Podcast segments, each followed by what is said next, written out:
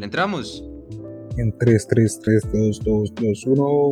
Solo vamos en 3, 3, 3, 2, 2, Que 2, 1. Memito tiene que decirlo. Ah, es cierto, Memito. que. Damas y caballeros, sean bienvenidos a este podcast número 13 de Sin Pasaje. Para dar la introducción, tenemos con nosotros al único periodista de la colonia de ingenieros, Al más engreído, al presumido, al más crecido. al mejor maldito podcaster que se ha parido directamente desde el corral con ustedes. Me, me, me, me, memito.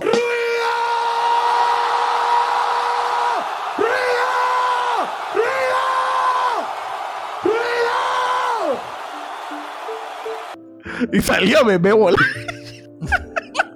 Me, me hola, me, me hola. Al marataca con su Con ébola. su ébola. sí, sí. Entra, memito, la introducción, güey. No, hijo de puta, llevamos media hora desperdiciada. Dale, pues, que empezar con esta mierda. Ya, no, ya se me olvidó todo lo que iba a decir. Comenzamos en 3, 3, 3, 2, 2, 2, 1. Tiempo. Buenas noches, mucha. ¿Cómo están? Bien, vos, aquí, ¿Qué man. Lero. Puro 502 va. Hasta Gente, aquí mano. llegamos. Feliz noche. Nos vamos a- hasta Vámonos. el próximo Y capítulo. ya llevamos una hora de micrófono off. Así que eso le vamos a subir ahí de podcast. Se acabó. No quería la introducción. Ya se le subió el ego. El ébola. El Evo. bueno, este. Bueno, Manuel, vos sos el host, entonces. Ajá, mandó no el soy el host. host. Hostias también. Eh, yo no, vos. ¿Qué es eso? Más trabajo le estás poniendo en Bruce Bet. Te va a tener que quitar. Es que yo ya dije que no. De hecho, lo dije desde cuando comenzamos el podcast. Hace tres meses. Te da ansiedad. De Me hecho, da- Me da ansiedad. de hecho. ¿Lo que puedo hacer yo? Bueno, pues voy a decir algo y entramos directamente al tema. Y se lo damos en 3, 3, 3, 2, 2, 2, 1. Tiempo.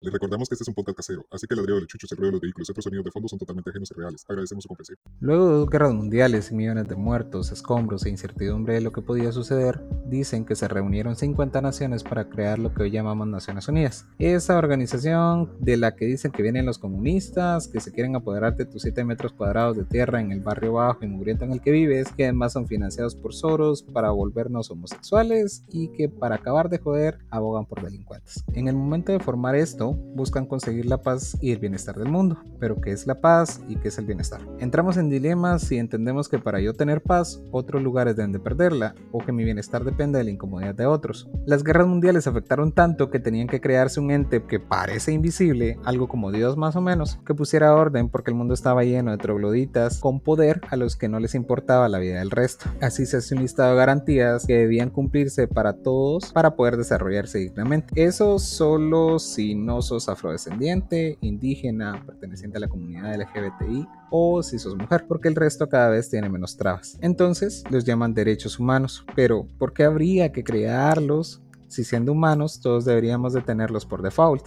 Y no precisamente porque a alguien se le ocurrió que podía otorgarnos estos beneficios. Pues parte del objetivo de la Declaración de Derechos es establecer límites a los trogloditas que mencioné hace rato, porque a los pobrecitos les costaba mucho no pisotearle la dignidad a todo aquel que se les cruzaron en un día cualquiera. Todo esto parece una historia vieja, de la que ya no somos parte, pero hace décadas que existe un movimiento que busca la igualdad entre mujeres y hombres. Hace décadas que la comunidad LGBTI lucha en contra de la discriminación. Hace décadas también que las comunidades indígenas alrededor del mundo buscan no ser excluidos. Hace unos meses apenas que se observaron movimientos enormes de personas migrantes por la baja calidad de vida en sus naciones y que parece no tener fin. Hace unos meses apenas los habitantes de una de las naciones más grandes y poderosas del mundo se volcó en contra de la supremacía blanca y del abuso de poder en contra de la comunidad afrodescendiente. Hace días apenas que un país de primer mundo como Francia pelea por sus derechos a manifestar su descontento sin ser reprimidos. Hace días también que en Guatemala se sale a las calles para manifestar su rabia por el mal manejo de los bienes estatales. Además,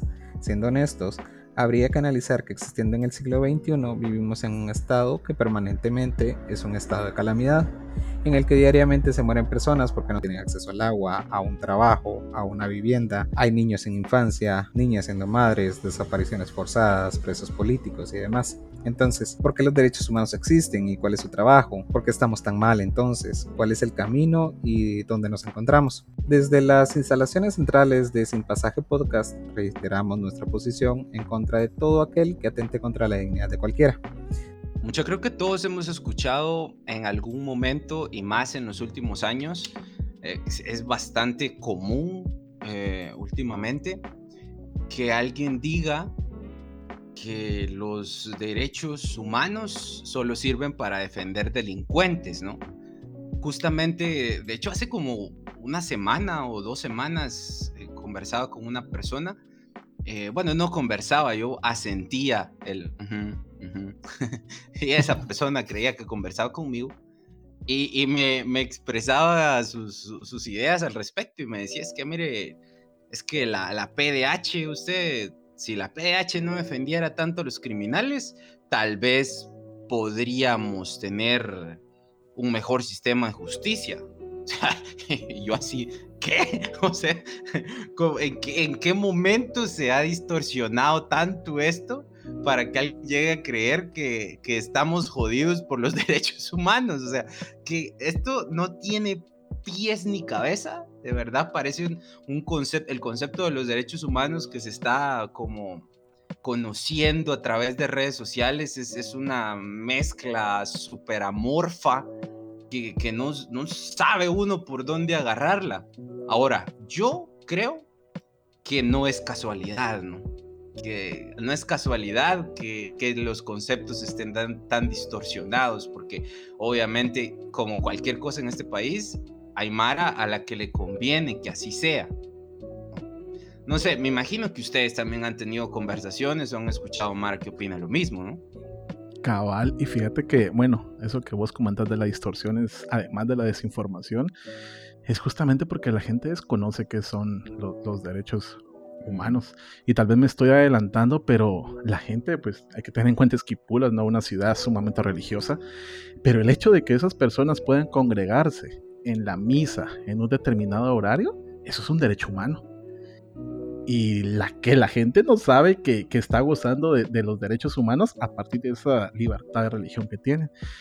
Pero bueno, lo que pasa es que, como lo hablábamos hace, hace unos minutos con Manuel antes de empezar a grabar, y es que damos por sentado que los derechos humanos son tan cotidianos que no vemos que todas estas cuestiones, bueno, sí, ahora esas cuestiones cotidianas que tenemos, pues son derechos fundamentales para todas las personas. Lo que pasa es que la gente cree que, que son solo para defender mareros, pero también no entienden que es el código penal que, que, o sea, existe un código penal que es el que regula todo ese tipo de cosas, pues, pero espérate que, que, vayan presos y vamos a ver si nos están diciendo, ay, es que están violentando mis derechos humanos, que aquí, que allá y que no sé qué. Y es que tengamos en cuenta que también el que el que digas, espérate que vayan presos, abre la pauta, o da la pauta, mejor dicho, que, de que la, están en unas posiciones y, con bastantes privilegios como para no haber tenido ningún clavo legal en el que tengan que abogar por sus derechos porque sus derechos pues están eh, resguardados hasta cierto punto. Y también hablábamos con Pablo el hecho de que en, digamos, a mí, a mí, yo tenía más a la mano eh, el hecho de que en Chiquimula, pues todo mundo le tira de que ah, los derechos humanos son para delincuentes, porque así sucede en, este pueblito. Y cuando no se dan cuenta de que hay, hay, cuestiones que ellos mismos alegan, que es como que no hay agua para todo el mundo. Y hay agua, es una hora, dos horas de agua a la semana, cada cuatro días. Entonces, ¿qué tan, qué tan eh, ensimismados tenemos que estar para no entender que el no tener agua ya es una violación a, los derechos humanos? Y que no, y que le decía yo a Pablo, que o lo platicábamos, lo debatíamos ahí porque teníamos como el el detalle de que quién era violador eh, de los derechos humanos, ¿no? Si éramos las personas individuales, los civiles, o si era el Estado directamente. Entonces llegábamos a, datos más, más específicos donde pues los violadores de derechos humanos tenían que tener cargos públicos en instituciones del Estado. Entonces, eh, teníamos eh, de ejemplos por ahí muy cercanos a la universidad, pero eh, no entendemos que el hecho de que no tengamos agua en nuestras casas lo origina el que el, gobierno municipal no se organice de la manera que tiene que organizarse y que por lo tanto ellos son los primeros violadores al acceso al agua, por ejemplo. Va. Entonces, nos queda muy lejos el poder analizar, o sea, como comunidad, eh, cuáles son los derechos por los que tenemos que pelear.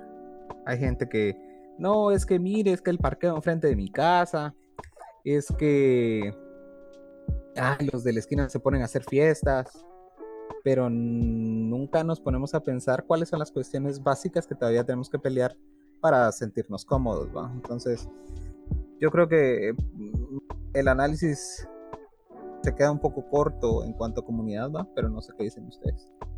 Yo creo que una de las, lo que mencionaba Pablo acerca de la cotidianidad en la que, en la que cae, pero em, es ahí mismo donde yo considero que también está la, el verdadero asunto cuando vamos a hablar de derechos humanos, porque si ustedes se han dado cuenta, eh, las, las, las, palabras derechos humanos eh, le causan pollas a un montón de gente.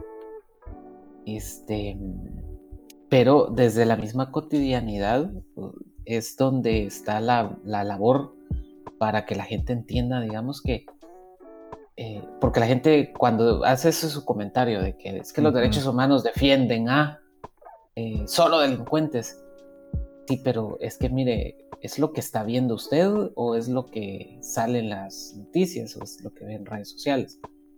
Pero no está viendo que el hecho de que usted tenga, eh, pueda salir sin ningún problema. Vaya a la misa un domingo tranquilo. Eh, pueda hacer, no sé, una asociación, pueda tener ideas políticas, pueda estar en contra del gobierno y y decir ese alcalde no sirve o ese diputado no sirve o el presidente es un corrupto sin que se la lleven se lleven a la persona al tambo por cuestionar la autoridad eh, o, a cualquier o sea es un derecho básico digamos el que pueda uno expresarse sin problema pero en cuestiones tan básicas o simples como esas tal vez es donde falla digamos que no lo vemos como como un ejercicio de, derechos. Y entonces ahí es donde eh, permea tan fácil el discurso de que los derechos solo defienden delincuentes, cuando lo que están haciendo es evitando, digamos, que el Estado, porque el, gran violador de derechos humanos definitivamente va a ser el Estado. Exacto. Es el Estado, porque al final es quien tiene todo el aparato represor, todo el aparato eh, controlador, etcétera. Eh, te pueden seguir, etcétera. y de hecho, ahí donde, donde está esa distorsión que mencionaba Carlos, ¿no? Porque los derechos humanos son garantías para los ciudadanos de que el Estado no, no ejerza demasiada fuerza sobre nosotros, pues, o, no nos limite nuestras libertades individuales. Exacto, que no, que, el Estado eh, no se pase, digamos, en su acción, porque al fin de cuentas eh, hay que entender que, digamos, el Estado está para normar la vida en comunidad, pero los derechos vienen a ser como el contrapeso de que venga el Estado y no quiera eh, pasarse en el tema de normar la vida en sociedad, porque qué es lo que pasó, por ejemplo, cuando eh, la guerra o eh, en Guatemala o en el mundo, las guerras, ¿qué es lo que ocurre? Lo primero que ocurre con las guerras es que empiezan a violarse los derechos de los individuos, de las mujeres, de los ah, adultos mayores, de los niños, que son los más vulnerables en ese tipo de situaciones. Entonces, se supone que los derechos humanos están para salvaguardar eh, a la persona humana, porque algo que hay que entender también es que eh, los derechos humanos no nos los da nadie. O sea, no hay, el procurador, ejemplo, de los derechos humanos, él no nos da derechos. O la Procuraduría de los Derechos Humanos no. O sea, nadie nos da derechos. Eh, nos los, nos los eh, cuida, digamos, la Procuraduría está para cuidar de que se cumplan mis derechos, pero el individuo nace con derechos. o sea, sin, Em, Son inherentes. Exacto, exactamente, e, esa es la palabra, inherentes a, la persona humana. Y entonces, eh, nadie te los da. O sea, sí, lo que sí puede ocurrir es que te los limiten o... Exactamente, entonces ahí es donde... Eh, correcto, entonces ahí es donde, digamos, entra en función, que por ahí va un poco el tema de cuando hablan acerca de eh, los derechos humanos solo defiende delincuentes porque ahí es donde entra la función, digamos, de, una Procuraduría de los Derechos Humanos. su función es procurar el, eh, los derechos humanos, que el Estado no, no los viole y instituciones privadas también no se pasen, ¿verdad? Que no es solo el Estado también, ¿verdad? Hay instituciones que tienen demasiado poder y que al final también se vuelven violadores de los derechos humanos. Que hablar de derechos humanos no es solo decir eh, poder manifestar, o sea, también pues, de hecho, eso, derechos laborales. Exacto, incluso el derecho a la propiedad privada, pues es un derecho humano. para esa gente que tanto ahí anda, es que mi propiedad privada, y ahí está, es un derecho humano. Y eso es lo que, lo que, bueno, vuelvo a recalcar, ¿no? Que ya los vemos tan cotidianos y pensamos que estos no son derechos humanos, pues, que, que, esta garantía es que las que gozamos, el poder hacer un podcast, el que podamos publicarlo libremente en, la, en, la, en cualquier plataforma, sin que nos vengan a censurar o que tengamos un escuadrón de la muerte afuera de nuestras casas, pues ya es un derecho humano, ¿no? El emitir libremente nuestra, nuestra opinión. Exacto. Y entonces, por ahí va un poco eh, el, el, punto, digamos, con, el, con los derechos humanos cuando la gente, no sé si han escuchado es, eso, ¿verdad? Pero yo lo, la gente menciona mucho acerca de, ay, es que en mis tiempos eh, los derechos humanos ahora vinieron a jodernos. Tiempos de dictaduras. Ajá, o sea, y me pongo a pensar en eso precisamente, ¿va? Que, pero ¿en qué condiciones? O sea, ¿cómo es que eh, creemos eh, que tiene que ver con un poco con la nostalgia por el pasado y que todo pasado fue mejor, ¿va? Entonces esa nostalgia por creer que, ah, es que en tiempos como no existían los derechos humanos, eh, por eso el presidente mantenía a raya a los ladrones. es como, mm, bueno, habría que ver cómo está. Solo era violador, ¿no? Ah, exacto. Entonces, eh, no sé, o sea. Y, fíjate que a mí siempre me parece como contradictoria la forma en la que enfocan el, quienes se quejan del tema de los derechos humanos y de que uno pues pelee por tenerlos o, los defienda. Me, parecen contradictorias algunas actitudes que toman. Por ejemplo, veámoslo así. Siempre que se cae eh, en un tema de, de izquierda y derecha, se ha mm, vendido mucho el discurso de que hablar demasiado de derechos humanos es algo muy rojito. y por alguna razón va, va. Pero bueno, cuando viene esta misma Mara que quiere em, como tirarle a la otra ideología política, siempre te dicen, ah, pero si vivieras en un país comunista, no te podrías quejar, no tendrías la libertad de expresión que podés tener acá, en un país que no es comunista. Ah, va, pero cuando vos utilizás esa libertad de expresión, para defender o para abogar por tus derechos humanos, por los derechos humanos de todos y todas, ahí te, te comunista. Sos comunista. A ver, entonces, este, estamos, eh, ¿qué, está pasando acá? Porque no estoy entendiendo. Entonces, en un país comunista no me podría quejar ni podría pedir mis derechos, pero acá en un país que no es comunista tampoco puedo porque entonces sería comunista. ¿What? inserte meme del señor explotando de la cabeza en el cosmos, porque no tiene sentido. Y, veo al final de cuentas eh, e- esta onda también de los derechos humanos va, como casi todo en nuestra sociedad, relacionado también al tema del mercado, vamos.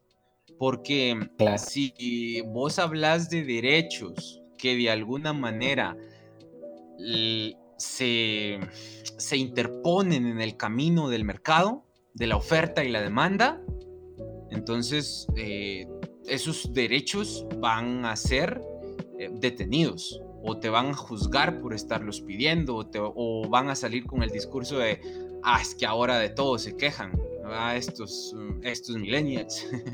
Em, en mis tiempos, cabal, no, no, no nos quejábamos de nada, como decía aquel, ahora sí todo, todos se quejan. Digo que, o sea, ¿te da orgullo decir que, que en tus tiempos no pedías derechos que tenés? O sea, me, me parece todo tan contradictorio.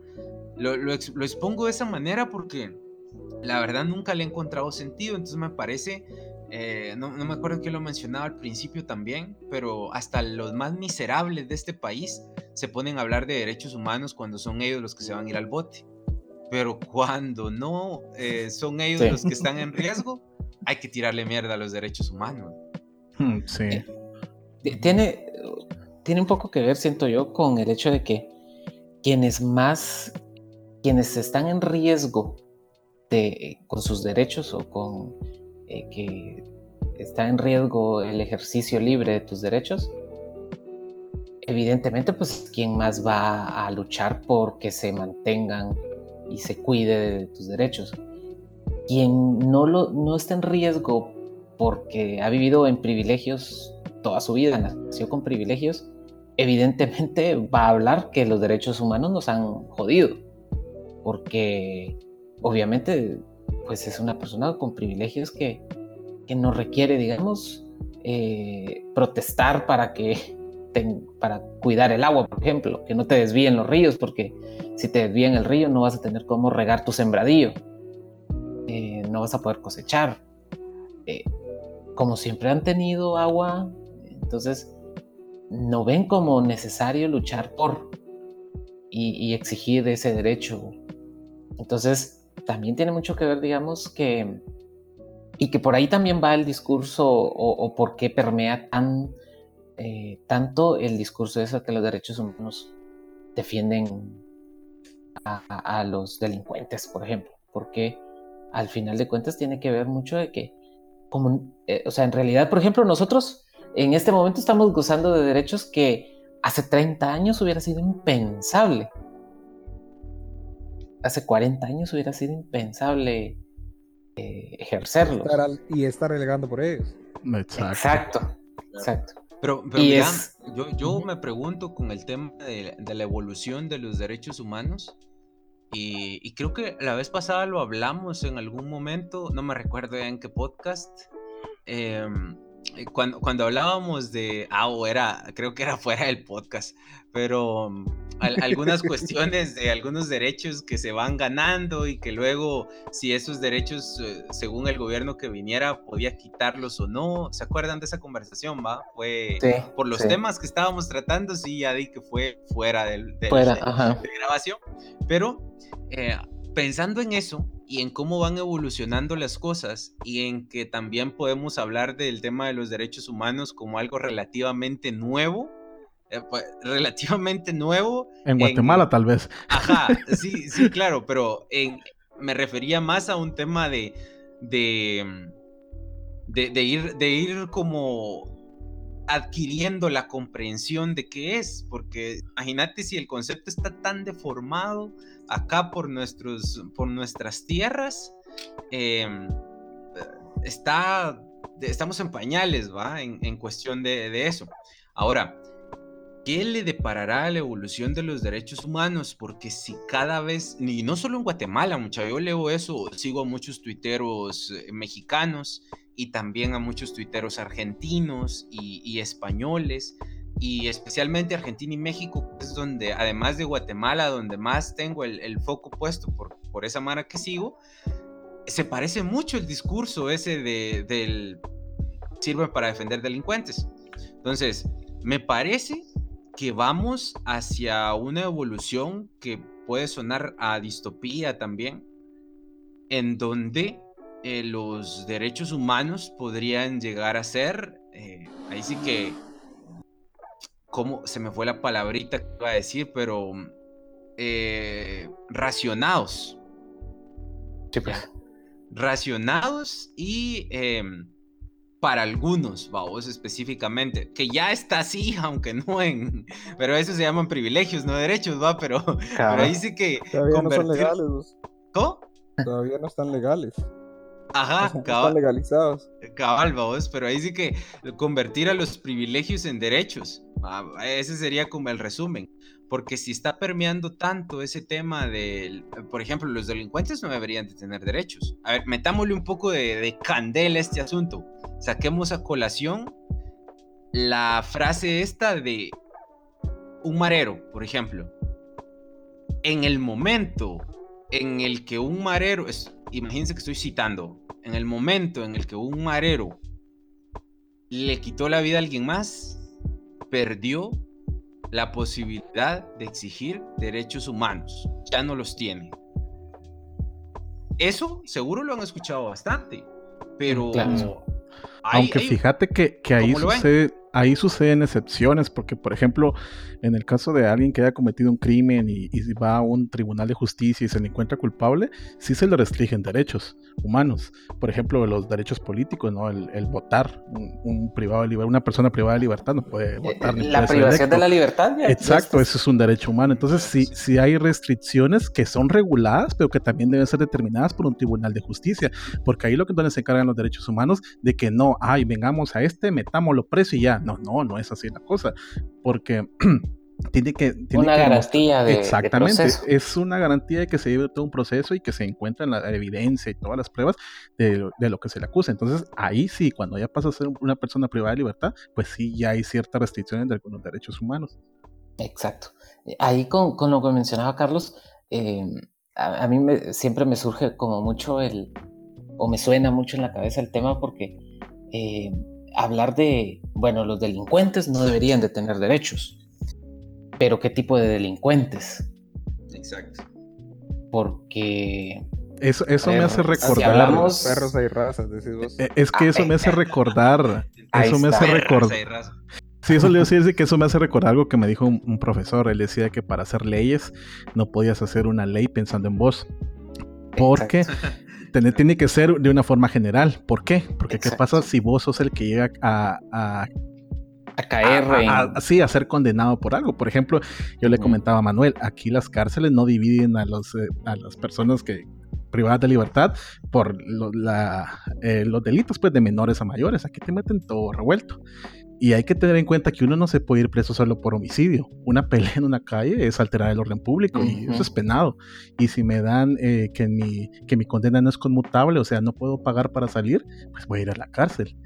Y si vos sos un poquito racional, decís, bueno, yo voy a ir a esa cárcel donde están todos. Entonces, sí sería bueno que, que se cumpla debidamente la ley y que se les eh, divida a todas las personas, porque no es justo que todos estén revueltos de- sin importar los cargos. Entonces, ahí es donde tienes que ser un poquito racional y, y ponerte qué pasaría si vos vas a caer a ese lugar.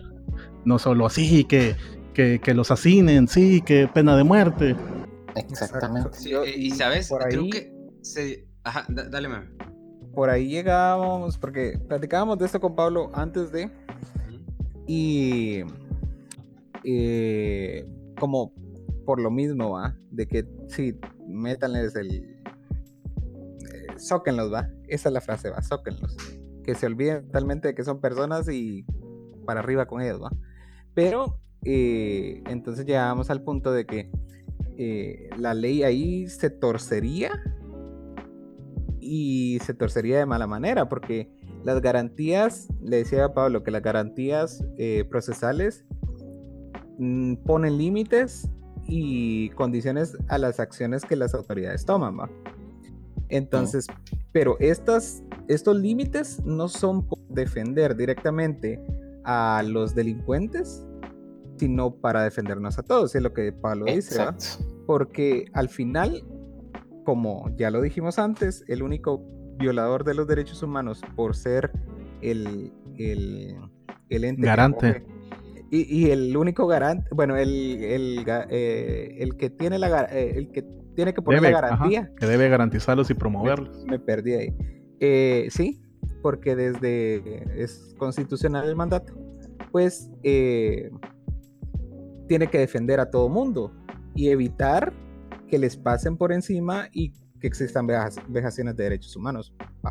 Entonces le decía eh, esto a Pablo, que en realidad no era para defendernos eh, nosotros directamente, perdón, no era para defender delincuentes, sino que era para defender a los que aún no son delincuentes, que pueden llegar a serlo y que en el momento en el que lo sean, pues sus derechos no se vean eh, vejados, pues va, sin discriminar directamente con el hecho de, de que lo lleguen a hacer, porque pues cualquiera, cualquiera es un delincuente en potencia. Exacto, y que el sistema de justicia no abuse de su poder como tal, pues. Exacto. Eh, ese es, eh, o sea, el punto el- es que, digamos, todos po- en algún momento puede que por alguna situación terminemos en la cárcel, por ejemplo. Existe la posibilidad. Es, es una posibilidad. Eh, vas en automóvil, tenés un accidente y tenés una responsabilidad eh, civil o penal por el accidente. No, mano, o, o- o- o imagínate, pequeño paréntesis nada más ahí. Muy, muy latinoamericano el asunto, pero imagínate que, que vas ahí, te para la policía, mm, eh, te topas justamente con algún par de policías violentos, Ajá. locos, y, y no les querés dar pisto y te, te meten droga, por ejemplo, o, o hacen como que te encontraron droga, que son cosas que han sucedido, y te vas al bote. Exacto. Sí, de una. Y entonces eh, los derechos humanos están eh, precisamente para evitar que las autoridades eh, se pasen en su función y no termines en la cárcel eh, con un proceso que se puede sol- solucionar o solventar fuera de. Eh, entonces es como, es una garantía, pues, o sea, los derechos son una garantía de que no van a a cometerse actos desproporcionados de cualquier índole. ¿va? Entonces, pero eh, la gente no lo ve así, la gente solo ve, digamos, como eh, de toda la estructura o la maraña, solo ven como pequeños reflejos nada más y a partir de ahí juzgan que son malos los derechos humanos porque ahora ya no puedes corregir a tus hijos, por ejemplo, si no es en la posición esa. Ajá. Sí, no lo puedes corregir, pero, eh, mano, pretendes agarrar un leño y pegarle a tu hijo. Y O fíjate, sea- fíjate, mano, que yo, eh, Directo, cuando, ¿va? cuando se habla mucho también de delincuencia, de que los delincuentes no deberían tener de- derechos humanos o que los derechos humanos solo defienden delincuentes, eh, es interesante qué entiende la gente por delincuentes, ¿va? Porque mira, Sí. em, eh, fijo, da para un podcast entero y hay que hacerlo algún día sobre la pena de muerte, pero Ah, la verdad. Em, Sí. ese, ese estaría buenísimo. Hay muchas referencias también que tocar. Pero acá solo quería mencionar algo al respecto. Mira, pues. em, eh, imagínate, decirle, decirle a una persona, especialmente una persona conservadora, tradicionalista que conozcas, decirle, mire, por, por eso que hicieron los diputados o tal diputado, em, ojalá que se muera por eso. Hay que matarlo por eso. Y te aseguro que va, vas No. a, a quedarse en shock, así como que a la, ¿y ¿usted qué le pasa? O sea, ¿cómo le va a desear la muerte a, a un diputado? O sea, es, él es un diputado, tiene familia, te- tiene su, su de ser un, es cristiano, los cristianos no somos perfectos, o sea, usted no es juez, solo Dios es juez y, y va, y la, ya es- Claro. les aseguro que han escuchado a alguien así. Va, pero esta misma persona te puede decir, "Ay, son mareros, hay que matarlos. Va, Sí. ok. Mi punto es, hay una confusión con el tema de delincuencia, como que el de saco y corbata no es un delincuente, vamos. ¿Mm? Entonces, por de saco y ¿A- a corbata, por decirlo aplicas de los derechos? manera. Ajá, Ujú. eh, me, me parece tan extraño porque vamos a ver un, un diputado que desvía fondos que no terminan llegando a una comunidad donde hay niños con desnutrición crónica y esos niños mueren? Decime, ¿no, no es de todos modos, no es un asesino como un marero que secuestra y mata a una persona?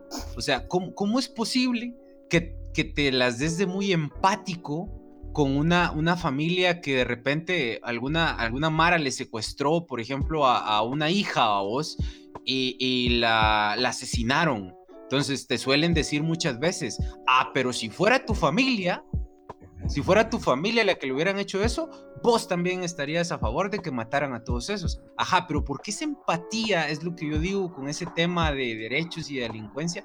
¿Por qué esa empatía no sale para decir, mira, si vos fueras familiar de eh, los niños de, que se murieron de desnutrición crónica por dinero que no llegó, por diputados que los desviaron, este, vos también les desearías la muerte. Entonces, ¿por qué es que tenemos una, una jerarquía de delincuentes? O sea, hay delincuentes, hay, hay diputados que son pero peores que muchos mareros. Incluso, obviamente, hay diputados con conexiones con las maras. O sea, al final, imagínense, otra vez se me ocurrió otro podcast sobre las maras, pero, o sea, pero, pero ya sabemos muy bien que las maras también existen y sirven a un propósito, a otro tipo de propósitos, ¿va? Los titiriteros son otros. Entonces, ¿cómo es posible que en algunos casos hablemos de quitarles, de que hay que quitarle derechos a los delincuentes? pero no te agregan que ellos no consideran delincuentes a todos. Entonces es como que a veces, mano, a veces yo pareciera que escucho decir a los delincuentes pobres. Sí, es lo que, lo que mencionaba, para quiénes son los derechos, ¿va? A, a quiénes les aplicamos este tipo de derechos. ¿Es para todos o, o solo para un grupo? Porque eh, me hizo esto que vos mencionás me hizo recordar hace algún tiempo con eh, hubo un proceso sobre pues el, el, el XPISA sobre personas que fallecieron eh, que tenían problemas de insuficiencia renal y fallecieron por un contrato anómalo que suscribieron funcionarios del IX eh, incluido funcionarios que pone la, patronal en el IX y avalaron un contrato con una institución que no cumplía requisitos y que no tenía las condiciones adecuadas para prestar un servicio con la delicadeza que tiene alguien que necesita una pues un tratamiento especial, digamos, por su condición.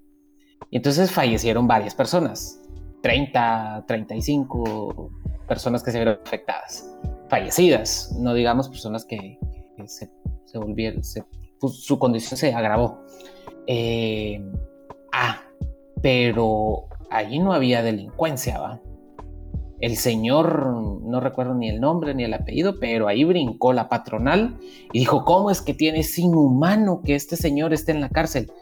Óigame, pero si avaló un contrato que a todas luces sabía que estaba mal, que no era un contrato que, llenaba los requisitos para eh, cubrir una necesidad básica de que otra vez violó derechos humanos al, evitar una terapia adecuada para, para una persona en, en, esas condiciones. Y ahí sí medio mundo brincaba los derechos humanos de esta persona porque estaba mucho tiempo en prisión preventiva, o sea, vemos solo la, la como el, resquicio de la situación, pero no vemos el panorama completo del entorno en que ocurren este tipo de, situaciones. Y entonces, ahí es donde eh, otra vez caemos al si derechos humanos, eh, para quiénes o en qué condiciones se aplican porque parece que hay como hasta categorías a quienes sí le puedes aplicar y a quienes no. Claro.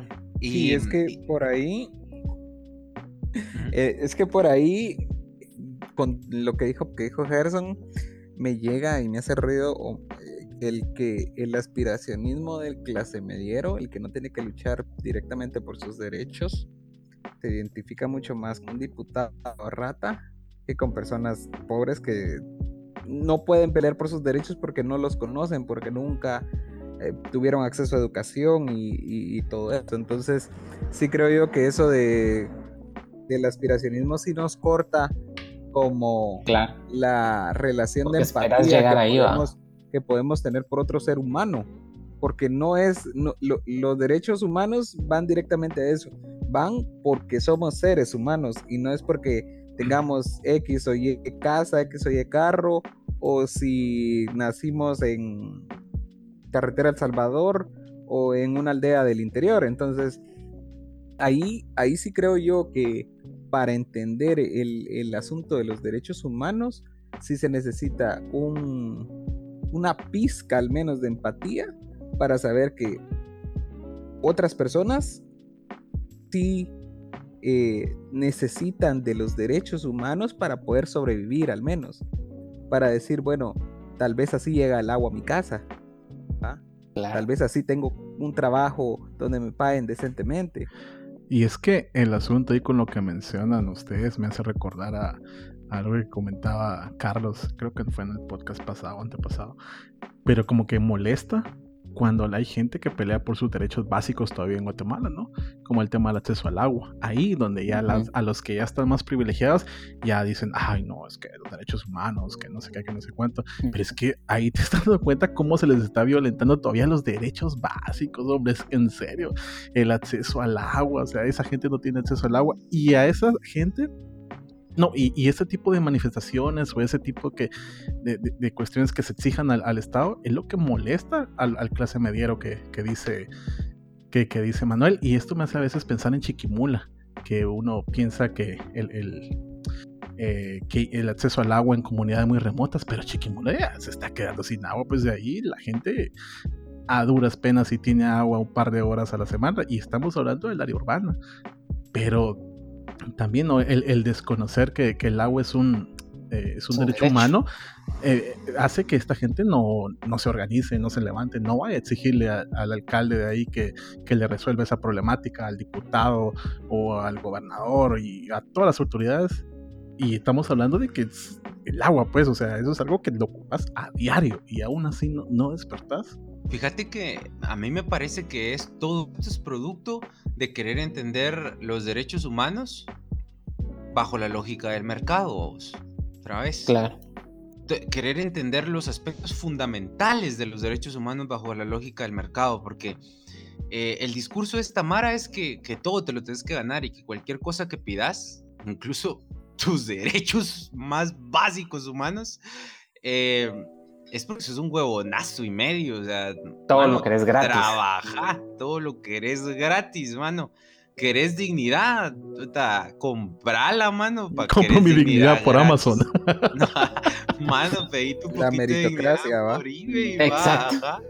O sea, y te venden este discurso horrible, por eso te digo, o, o- o les digo, les decía hace rato, que, que allí es donde yo veo que, que el, el- el discurso este se ha empezado a deformar, el, el concepto de los derechos humanos, porque se ha venido interponiendo con intereses del mercado y de la Mara que controla el mercado. Y, y para esta Mara que todo te lo tenés que ganar, incluso esto, es como que mm, eh, eh, son los que mantienen constantemente este discurso de que, de que el, el Estado no debería existir, ningún, ningún ápice ni un poquito del Estado debería existir, y que el mercado debería ser el rey de absolutamente todo, vos, y, y que el mercado se regula solo y bla, bla, bla. Porque mira, eh, claro, si alguien está escuchando esto y, y sabe un poco al respecto sobre este tema de que el mercado se regula solo y todo, pues eh, eh, tendrá algo que, que debatirme seguro, pero yo me refiero más a, a- a este tema simplista, ¿va? Nada más decir, no hombre, que el, No, el mercado no se regula. Este es- ustedes dejen de andar chingando porque todo va a estar bien si el mercado lo domina todo. Yo digo, esta Ujú. Mara, eh, ¿sabes quién más se regula solo? Kim Jong-un, vos. O sea, vos lo que querés es. Vos lo que querés es una dictadura del mercado y, y sin darte cuenta, otra vez estás cayendo en contradicciones. Otra vez te estás contradiciendo porque una dictadura del mercado tampoco podrías tener derechos, esos mismos derechos humanos que vos decís y pregonás que los países comunistas no tienen y que vos sí. Entonces, pero entonces, ¿por qué andas abogando por una dictadura, otro tipo de dictadura, vos? Una Y cuando lo económica. miras, ¿cómo? Una dictadura económica. Ajá, cuando Bueno, lo... ya, ya estamos, va, pero ajá. Bueno, vos, pero cuando, cuando lo miras con esos, con esos ojos, te das cuenta de que varias cosas tienen sentido a vos. Que venga un tipo ahí de la majo a decirte que, que dejes de estar chingando con lo de los árboles porque el oxígeno también se puede privatizar, va. O sea, si querés tu oxígeno, pagátelo Cómprate. comprate tu propio oxígeno con tus árboles. Entonces decís vos, ah, sí, pues, o sea, me parece bien estúpido el comentario de ese tipo, pero cuando Esa ya lo lógica. entiendo en todo este contexto, decís, tiene sentido que exista ese comentario, porque Claro. es lo que nos está permeando. Entonces, ¿querés agua en tu comunidad? Trabaja para tenerla. ¿Querés oxígeno? ¿Querés que hayan más árboles? Trabaja para tenerlos. ¿Querés que hayan ríos? Trabaja para tenerlos. Si no, deja que quien genera empleo los desvíe como le plazca. Sí. Porque eso es meritocracia. Vos, ah, es que me están desviando el río. Sí, pero esa quien te está desviando el río genera empleos. ¿Vos cuántos empleos generas? Es hijo no, ¿qué, tiene que ver eso que me estén desviando el río? Este, ah, que el ecocidio, sí, pero esa Mara tiene derecho a cagarse en el mundo si quiere porque es productiva, produce. ¿Vos qué producís? Entonces es como que, ¿qué? No, no tiene sentido lo que me estás diciendo ni lo que me estás queriendo dar a entender. Y miren, lo que a mí más me preocupa es que hay un montón de Mara que pregona este discurso, pero que no se ha detenido a pensarlo, así como lo estamos pensando acá. No se ha detenido un momento a ver la sarta de incoherencias y de contradicciones que hay ahí.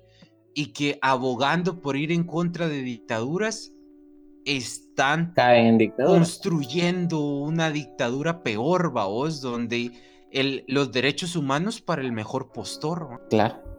Es, es curioso porque incluso con ese mismo discurso de, de la libertad, de- del individualismo, que se pregona tanto y que el mercado y que... ah, pero ya se vieron cuántos privilegios tienen para que funcione su empresa. Sí, se vieron, sí Por saben que existe, eh, ajá, sí saben que existe una ley de maquilas y la mayoría de empresas, de grandes empresas en el país, están inscritas como maquilas. ¿Sí ¿Se han dado cuenta que pueden no pagar impuestos creando una fundación? Eh, ¿Qué tan libre mercado es eso y qué tan no necesitan de papá Estado? Eh, o sea, ese, ese tipo de cosas no lo ven, va. Eh, Sí, eh, eh, la te- contradicción. de- verdad que tienes toda la razón y porque no, no lo había visto tan con tanta exactitud desde ese punto de vista, pero es cierto, si la Mara que aboga para que no exista el Estado no tuviera el Estado, no, No sería nada. donde están. Exacto. Vamos, o sea, otra contradicción más que podemos encontrar en, en este discursito de falso de la meritocracia. Y ahora que, que mencionas Estado, me hace pensar también, en, bueno, que, que el Estado es quien más castiga a la Procuraduría de los Derechos Humanos reduciendo el presupuesto. Y no es algo que solo pasa en Guatemala, porque, por ejemplo, yo recuerdo que cuando conocí a Genevieve, la voluntaria neerlandesa que estuvo en la Casa del Migrante, ella me preguntaba lo mismo, si aquí en Guatemala era el Estado quien le asignaba un presupuesto anual a, a la PDH, y yo le, le dije que sí, y ella me decía que allá también era igual, pero ella me decía que esto era peligroso, porque el Estado cas- castigaba a la PDH Exacto. quitándole presupuesto cada año, quitándole presupuesto. Y esto de reducir presupuesto viene de los desde el gobierno de Jimmy que se ha empezado a, a hacer esto. Yo recuerdo, no sé si fue como dijo Carlos, el último año de, de- de Jimmy Morales. no, pero recuerdo que cuando empezó la noticia, a correr la noticia que la PDH no tenía como que eh, presupuesto para funcionar los dos últimos meses del año, o tres, era, era algo así. Y ya estamos viendo que ahora le quitaron 20 millones. Y cuando el presupuesto anual que tienen de 120, imagínate qué golpe le están dando. eh, si no te alineas, eh, En línea, ¿no? Y, y algo que, Exacto. y yo me estaba dando cuenta, bueno, con, con Manuel nos hemos dado cuenta, ¿no? Que de las personas que, migrantes principalmente, que vienen de, de la frontera Agua Caliente, Esquipulas, en esos 10 kilómetros que hay de aquí para acá, las mismas autoridades, pues la penas en este caso, le violentan sus derechos, extorsionándolos, intimidándolos, y como no hay presupuesto, porque el Estado no le asigna más presupuesto a la PH, pues ahí tenés que no hay quien esté monitoreando, que a esta gente no le estén, eh, no, no, no se le esté intimidando, no le extorsionen. O sea, ¿quién le garantiza eso? Nada. Pero ahí tenés al, al gobierno eh, reduciéndole, apretándole más cada año. Y mira, Ro- Rodas es un colado, vamos. O sea, él, él está colado porque. Por- por- Porque, pues, la- las circunstancias va que, que sucedieron, que no, no vamos a profundizar mucho ahí, pero, pero es un colado, en conclusión. La cuestión es que ahorita que, que decías eso, Pablo, yo pensaba, al final es como, imagínate una comunidad, vos sos el narco de la comunidad y tenés, le das su salario extra a los policías y, o sea, vos financiás a los policías también Ujú. y los tenés, tenés tu propia policía ¿va? y todo. O sea, pues, ¿qué, qué, qué te van a dar a vos afecta a policía? No van a hacer nada en tu contra y, y por eso no tiene ningún sentido de veras que sea el mismo gobierno quien le vea los fondos a la PDH. Y, y mano, cuando Jordán salga y si siguen las cosas como están, ah, puta, valió Es madre es- ese es que es- Fíjate que eso. eso es, eso es muy probable que venga más oscurantismo, porque eso está, ahorita que lo que va a mencionar Manuel, creo que es lo mismo que yo estoy pensando. Nos Ajá. pusimos a ver los anteriores procuradores y estamos viendo que ha- han habido los dos anteriores eh, precedentes a, a, Jordán, Ah, como dijo Carlos. Jordan. Pensé Este- que decir Jordan y yo. "Ugh". No, Jordan. Jordan. Pero la Jordan. cosa es que, que, eh, yo no sé si ustedes se acuerdan de Sergio Fernando Morales Alvarado, que era un tipo que se le encontraron ciertas cosas por ahí, el que le siguió fue Jorge de León Duque, que el tipo pues solo estaba ahí, que era procurador, pero no hacía nada, después viene eh, Jordán Rodas, y que Jordán Rodas sí se ha visto que ha tenido más presencia. Morales Hasta Alvarado, pesadito, hasta- ¿va? Hasta ahorita estoy cayendo en cuenta de que es Jordán y, y no había captado que yo que Jordán. ¿Qué? Hasta ahorita estoy agarrando Jordan. el Jordan. No, Lo pues sí, siento, entonces, es que. Ah, como tienes Es el- que yo el- pienso en inglés. Es que como tener la aplicación en inglés, estás en inglés ahora. No, pero entonces esos dos anteriores procuradores, pues, realmente, los tipos sí que estaban a favor del Estado, podría decir, pues. Claro, sí.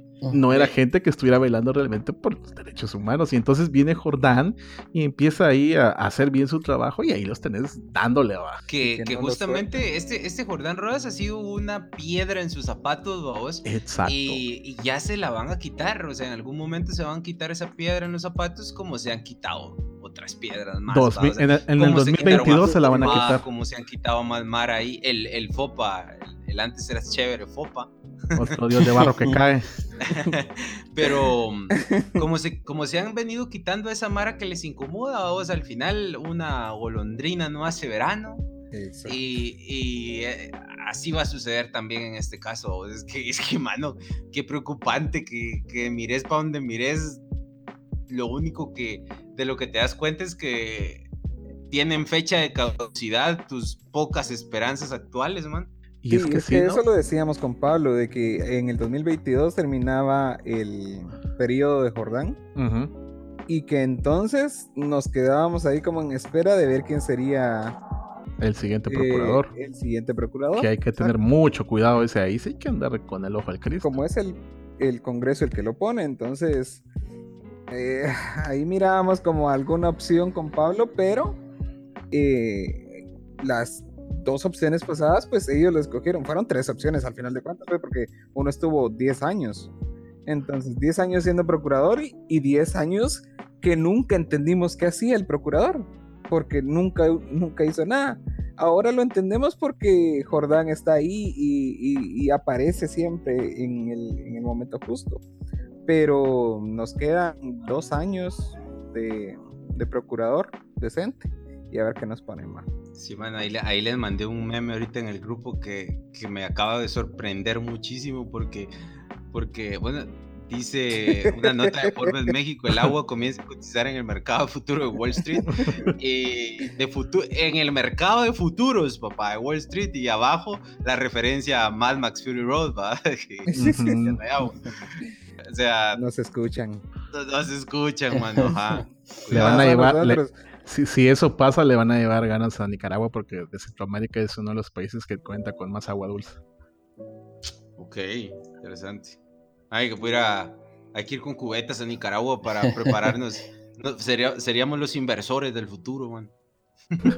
Ahí ya tiene intereses la cúpula empresarial de Guatemala con el eh, gobierno tiránico que tienen en Nicaragua. Entonces, Sí. sí, olvídate. sí.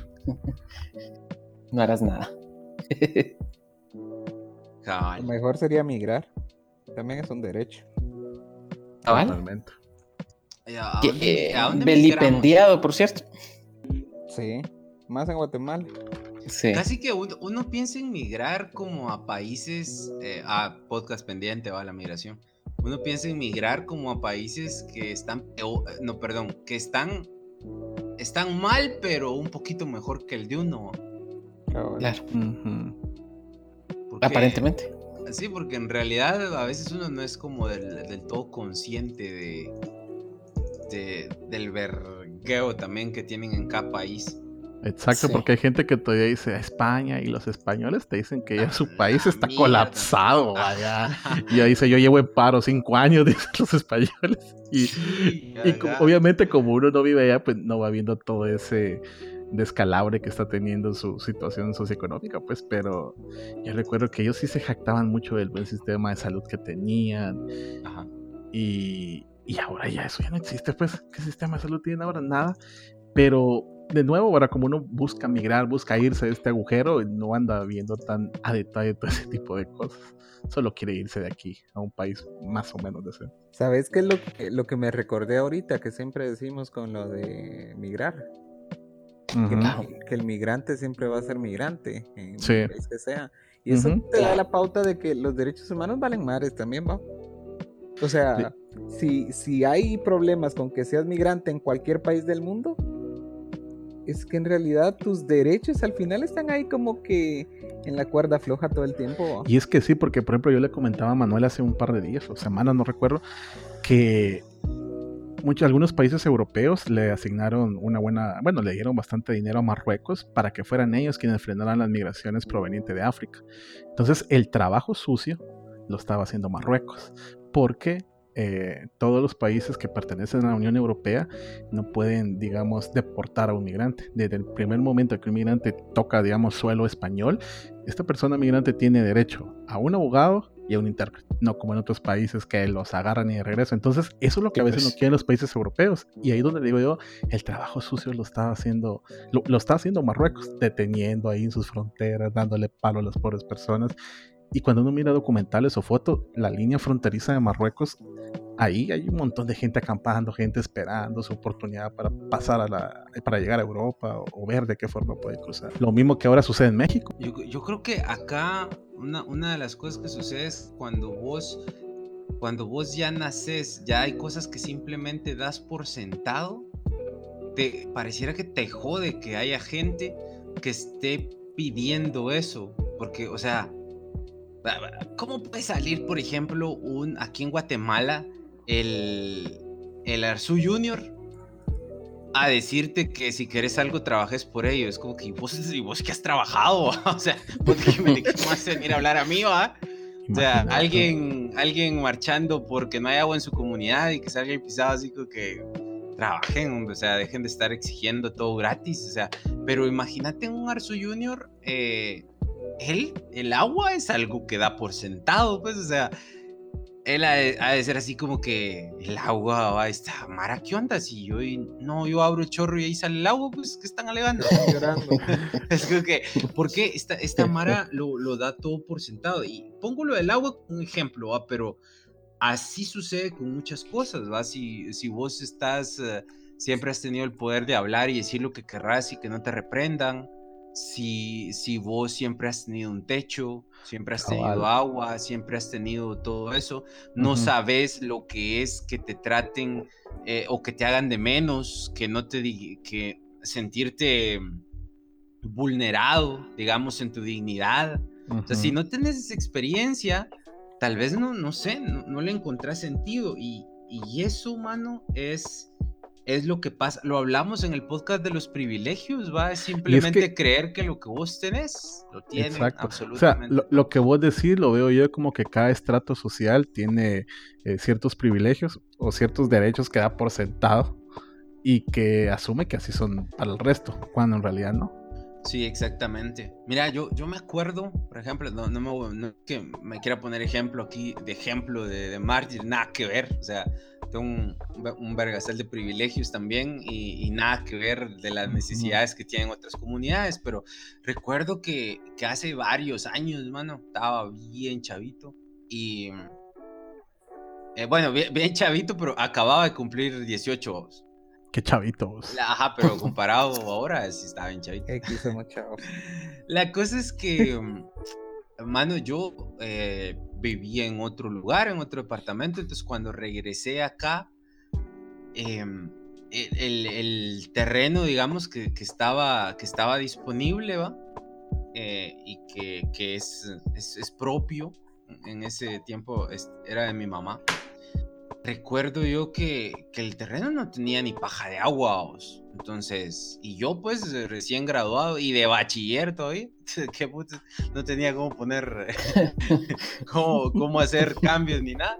Entonces, mano, yo recuerdo que, que mm, me tocó sacar un crédito, mi primer crédito, man, mi primer crédito fue para comprar agua. O ¿Cuánto sea, te costó la paja de agua, Carlos? Seis mil. Imagínate. ¡Puta! Simón. Puta. Me saqué Yo- un yo- crédito de sí. 6 mil pesos. Yo la verdad no recuerdo cuánto costó en mi casa porque ya, ya fue mi mamá ya hace mucho tiempo, pero sí, o sea, puta, ¿qué, qué es eso? ¿Qué es eso? Exacto. No, y no, no es por chingarte, sino que qué violación la- de, derecho Sí, a, de es que acceso es- al agua que te hicieron ahí, sí. Oh. Exactamente, vamos. Entonces vine yo, fue, nunca me había tenido hasta este momento a pensar en el hecho de que ese fue mi primer crédito, pero cabal, entonces yo saqué un crédito para comprar agua, viéndolo de otra manera, va. Pero bueno, una vez que ya estaba instalada el agua, eh, pues a utilizarla normal, pero eh, en ese tiempo para no comprometerme y también acababa de, estaba viendo opciones de trabajo, ya tenía trabajo obviamente para que me den el crédito, pero viendo todas esas opciones, este, lo, lo mejor fue pedir el crédito para dos años, vamos, porque no podía quedarme la letra muy alta, así como estaba de irregular en trabajos. Entonces me quedó para dos años. Pero después de unos meses, man, imagínate, no me acuerdo cuánto, pero imagínate que había pasado un año. Eh, de repente empecé a ser consciente, es como que, a la verga, estoy, hay ingresos míos que los estoy dedicando a pagar un crédito para tener agua. O sea, yo estoy consciente que el agua que llega a mi casa me está costando una buena cantidad de mi salario. Entonces, para mí, en mi caso personal, el agua es algo que no doy por sentado, porque tuve que, tuve que batallar para tener agua, vamos. Entonces, pero, claro, si yo hubiera tenido, es un ejemplo que puede englobar cualquier otro derecho, pero si yo hubiera tenido agua de- desde siempre, ya hubiera estado instalada, es como que, ¿y qué? O sea, si el agua estaba, no, le voy a dar ese mismo valor, vamos.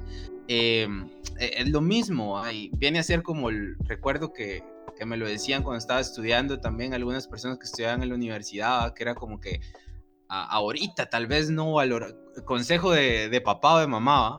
Ahorita no valoras tus estudios porque los pagamos nosotros cuando te pagué la universidad. Ahí te vas a dar cuenta. Eh, viene, viene a tener cierta similitud porque cuando ya hay un esfuerzo tuyo ahí y vos no estás dándolo por sentado, valoras eso. Entonces, a ver, si vos ya lo tenías y, y- y te parece que, que no tiene sentido que otros estén luchando por eso, no, no le encontrás sentido a que eso sea un derecho de los demás. Ahora bien, ahora bien, yo que pasé por esa experiencia, yo no puedo adoptar el discurso de decir, a ver, si a mí me costó que les cueste a todos. Ese es para mí el problema, mano.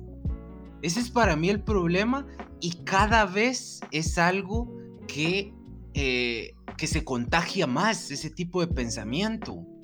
La mar es como Sí. que a mí me llevó la gran puta con eso, pues que le lleve la gran puta a todos con eso. Ajá. Como, una Mano, no, como una especie no, de venganza. va. Sí. Ajá, exacto. Eh, y casi, casi tirándole al tema de la víctima que se quiere volver victimario, vos. Ajá. Va el. El oprimido, eh, opresor, vos. ajá, el oprimido Ujú. opresor, vos. El oprimido que se quiere, que su sueño es volverse opresor. Entonces es como que esa mierda es la que hay que detener porque es uno de los principales peligros de los derechos humanos. Mano, si, si a vos te costó muchísimo algo, la lógica debería ser, aunque ahí permea mucho el sistema educativo también, pero la lógica debería ser, mano, vos también luchá para que es, no le cueste de la misma manera a todos. Y aunque no luches, no, no seas tan mierda. ¿no? Por lo menos, baja, cabal, no, no Es- eso, eso que vos decís a veces me hace pensar un poco en la casa del almirante aquí, que cuando he tenido oportunidad de hablar con ella les digo de que, pues sí, ¿verdad? Ha- Hay que ayudar a las personas migrantes porque uno vive en Guatemala y aquí no sabe cuándo le va a tocar irse a uno y en el camino también recibir ayuda de las casas de migrante de México o qué sé yo. Entonces, eso también, ¿no? Porque teniendo en cuenta que, que migrar es un derecho y satanizado, por cierto. Y, y mira, y mira, eh, con, eso de a- había una, una pequeña ramita ahí que, que me faltó agregar, eh, que ahorita lo recordé que, le- que le iba a mencionar. Pero con eso de, de cuando pasó el año que yo les decía y que eh, me empezaba a doler un poquito tener que Todo tu ver salario que me faltaba otro año para terminar de pagar el, el crédito relacionado al agua. Eh, me hace pensar también en, eh, otra vez en este discurso de la meritocracia en, un país como el nuestro, porque, a ver, eh, vos tenés 18 años y estás viendo que tus compañeros que trabajan y que de repente tal vez tienen muchas más cosas, no tienen tantas responsabilidades como vos en sus ingresos, pueden utilizar sus ingresos para viajar, para comprarse tecnología, para hacer esto, para hacer lo otro, y de repente te frustra pensar que vos no, porque vos tienes que pagar el agua. Eh, es, es un poco así. Ahora bien, para mí, ¿dónde está la clave? La clave está en que vos no estás pidiendo que te den regalados eh, viajes, que te den regalados eh, un nuevo celular, que te den... No, no, eso no lo estás pidiendo regalado, Exacto. pero te estás dando cuenta que no puedes hablar de meritocracia cuando la línea donde empieza la carrera no es la misma para todos, ¿verdad? Y, Sí, y totalmente. prácticamente vos estás hasta el culo de la cola. Y, Ah, vale. y- y imagínate, imagínate que ese que estás del culo soy yo. ¿Y cuántos están más para allá del culo, mano? O sea, si yo, tengo un montón de... Imagínate, yo les dije a ustedes el terreno propio, ¿ah? Que imagínate ese privilegio en Guatemala, tener terreno propio. O sea que a esos, y es un privilegio mío, ahora a eso sumale los que estén mucho más atrás de mí todavía y que no solo está el factor del agua, sino el factor de la tierra y otro montón de factores más y de la salud y de un montón, vamos, y del desempleo y todo eso. Entonces, a ver, no tienes, en- es estúpido que me vengas a hablar de- del tema de meritocracia. Cuando eh, el tema debería ser, va, pues está bueno, para esta carrera todos parten del mismo lugar Con las mismas condiciones. con las mismas condiciones. ¿Vamos? Ah, va, Pero- ahí está. Es que nadie te está diciendo, mano, que, a, a ver, vos querés trabajar y de tu trabajo querés comprarte una casa con piscina y un Mercedes-Benz. Te felicito, mano. Sí está bien, es tu trabajo, es tu esfuerzo. Felicidades. Pero no le metas la lógica del mercado de los derechos humanos, ni vengas a hablar de meritocracia en un país donde vos iniciaste cerquita de la meta y hay un montón de gente que está hasta atrás, vamos. Y que cada O ni vez que siquiera se puede, inició. más para atrás. Y es que está jodido porque... Ni, ni va a llegar a iniciar la... Se va a morir y no va a iniciar la mentada carrera. Y es que está jodido porque por donde uno le vea cada vez, como que estamos perdiendo más derechos. O sea, se nos niegan más o se vuelven Exacto. caros, como, como con esto el tema del agua. Imagínate, eso pagaste vos, ¿cuánto valdrá ahora? ¿Quién sabe? Sí, porque además con lo del terreno ya, pues vos ya lo tenés, va, pero eh, somos la de las generaciones que ya no va a poder comprar un terreno, una casa. De hecho, de hecho sí, va, somos esa generación que ya no va a tener buenos eh, salarios, ya no va a tener eh, poder comprarse un carro, una casa, porque cada vez está peor. Sí, va, cada, cada- cada año perdemos derechos o se vuelven más caros. Imagínate qué sombrío pinta el futuro para hablar de que se vuelven más caros. Mad. Max no era. No, ajá, cabal, en, en el futuro, por ejemplo, ahorita estamos hablando de, de- bueno, lo menciona Ambrosio y totalmente de acuerdo, se, se habla bastante al respecto de, de que del tipo de generación que somos y que no vamos a poder tener esto, esto y lo otro, pero imagínate en el futuro, imagínate a vos, no vas a estar hablando de, no me alcanza para una casa, sino no me alcanza para la dignidad, Ajá, imagínate. No me alcanza para tal derecho, a Ya vos me es como dolió. que- vos. Ah, es como que imagínate que estés en un videojuego en donde tenés restringidas la cantidad de armas que puedes, que puedes utilizar, vamos. Y que, y que si querés tomar otra arma, tenés que dejar otra, porque la regla es que las tenés restringidas. Entonces en el Ah. futuro es como que, te, va, mano, existen 30 derechos humanos básicos, pero solo te da para cuatro, va, elegirlos, va, y elegís Ujú, sabiamente, va. ujú. Hijo de puta. Ah, pisado, Es sí, la va cosa pisado. que- Solo para eso te alcanza tu salario. Como que a uno le den un garrote y a otro una metralleta, va. Ay, no. Sí. ya me, ya me dolió. ya me dio depresión otra vez. Sí, ya me deprimí, ahora ya, ya no sé hacia dónde Ahí vamos. sí que, ahí sí que imagínate el, que el Call of Duty eh, Modern Warfare, no, me- no me acuerdo cómo se llama el, el que es online, el- se descarga gratis, pero... Warzone. Ah, Warzone, ajá, imagínate el Call of Duty Warzone en este tema de los derechos humanos en el futuro.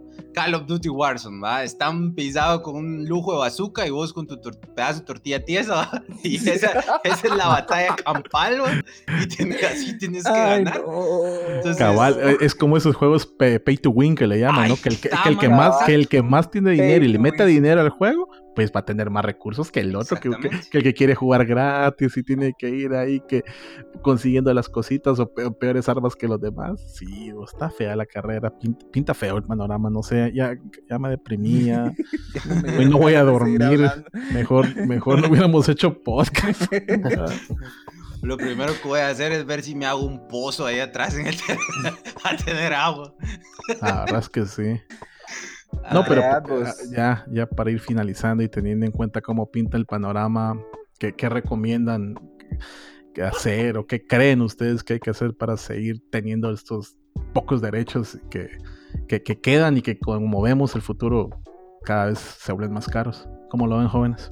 Yo lo que creo es que la única manera de, de ganar más derechos es pensando positivamente, ¿va, mano. Ni mierda. Volvete millonario, ¿va? o sea, volvete millonario a través de, de la buena vibra, vamos. Em, no, en serio.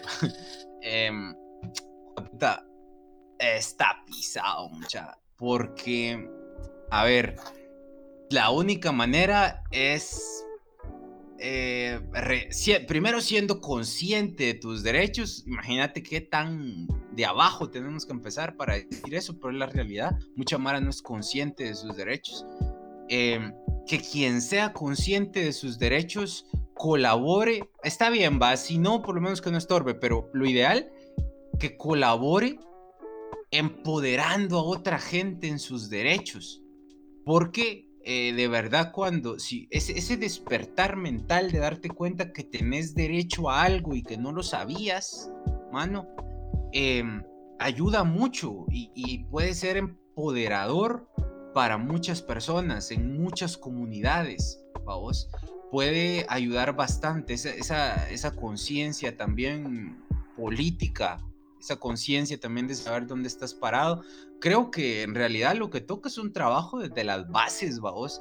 Y mm, procurar ser más, o sea, este es un cliché, pero hay que ser más empáticos con las necesidades de los demás, man. O sea, sé consciente de que lo que vos tenés o te ha sido dado, hay mucha gente que no lo tiene y que debe luchar y que debe empezar desde cero por eso. Y por último, para no extenderme más, deja de reproducir ese discurso tan horrible, tan terrorífico, de que si a vos algo te ha costado, a vos ya ha llevado putas para conseguir algo, también tiene que costarle sangre a alguien más. No, o sea, mejor visualizate como, como un pionero, como alguien que, que dejó camino y, y que si a vos te costó mucho, ojalá que eso sirva para que a otros no les cueste, ¿va? Es como, como un padre de familia que tal vez se, imagínate, no sé, tu papá, tu mamá se partió el lomo trabajando eh, en su juventud para criarte y para que a vos no te faltara lo que ahora tenés, ¿va? Entonces, visualizar a tu entorno, a tu comunidad como parte de tu familia. Vamos, no sé, empezar por lo más básico. Eh, yo diría que para empezar a, analizar qué es lo que hay que hacer para no perder derechos y tal vez ganar alguno que otro, es saber de qué lado de la mecha se encuentra uno. Porque eh, la vida da un montón de vueltas y uno no sabe dónde va a terminar y en qué momento las luchas que uno hizo en algún momento le van a ir de vuelta. Entonces, si hay gente que está luchando por el agua y a vos no te hace falta, déjala luchar si no te está chingando. No van a ser dos meses los que van a pasar tapándote la calle. No, no, no, no, no, no. Déjalos. Seguramente les hace falta el agua. Nomás para bañarse, para tomar, para cocinar los alimentos. Y porque en algún momento vas a necesitar de esa lucha y no estuviste ahí y no dejaste estar ahí a nadie. Entonces, saber de qué lado de la mecha te encontrás, porque si no, un día te va a cargar la chingada y vas a darte cuenta que pudiste haber hecho algo o dejar haber dejar que alguien más hiciera para que vos no estés sufriendo en ese momento. No más. Pienso que con lo que ustedes mencionan, estoy de acuerdo, solo que creo que no podemos dejar de decir, eh, bueno, si no querés, no, deja que los demás eh, luchen por esos derechos. Al contrario, eh, si alguien está luchando por sus derechos, hay que unirnos para luchar por esos derechos. Porque al final el ejercicio de los derechos es, o sea, esos se defienden constantemente y se ejercen eh, todos los días. Se, se deben de, de cuidar y de proteger. Es porque si no, eh, caemos en que viene y la gente dice, no, es que solo defiende delincuentes o es que a mí me costó y entonces que le cueste a los demás. Al contrario, eh, te costó precisamente porque tus derechos no estaban siendo eh, ejercidos o tus derechos no estaban garantizados. Te costó terminar la universidad porque ese derecho humano a educación, o sea, te, dejemos la universidad, te costó terminar el diversificado porque tuviste que trabajar y estudiar de noche, porque el Estado no te garantizó ese derecho humano de estudio. Entonces no puedes decir o no podemos decir, es que como a mí me costó estudiar, o a mí me, o sea, reconocer de que eh, efectivamente me costó estudiar porque me tocó que trabajar, pero ese no es el camino para los demás. Es al contrario, hay que reconocer que a mí no se me garantizó ese derecho humano de poder estudiar. Y entonces yo debo eh, unirme a la lucha para garantizar a las demás personas que tengan ese derecho. Entonces, eh, creo yo que más que decir no estorbar es todo lo contrario, es unirme en la lucha por garantizarle esos derechos a la gente que no los está teniendo en este momento y quitarnos un poco de la de la mente esa idea de, que los derechos son solo para gente que no quiere hacer nada, que quiere, quiere todo gratis. Eh, no, porque, por ejemplo, ahorita con una pandemia estamos viendo de que, bueno, derecho a la salud y te toca pagarte tu prueba a ver si no estás eh, enfermo de virus. O estamos viendo la perspectiva de que derecho a la salud, pero mano, vas a tener que sacar por lo menos unos 10 mil, 15 mil quetzales para comprarte una vacuna, porque el Estado, ya estamos viendo que le está valiendo madre garantizar el derecho a, tener el medicamento. Eh, entonces estamos viendo que no podemos descuidarnos. Hay que luchar por que se sostenga y que no le valga madre y que no nos vendan los derechos, porque al final el Estado aliado con la patronal te quiere vender lo que humanamente te corresponde. Si nos vamos a los orígenes o al, al papel donde habla qué son los derechos humanos, etc. Entonces, eh, y eso me hizo recordar una frase, pero no la voy a decir porque es demasiado sanguinaria, de, liber- de un libertador que luchó por la independencia del pueblo cubano cuando era colonia española. Entonces, pero sí, los derechos hay que conquistarlos todos los días y no dejar que, que nos los limiten. Nada más. Adiós, digo Ter. ¿Cómo, cómo es? ¿Cómo dice Ter? Adiós. Se lo- y se lo quitamos en 3, 2, 1, fuera.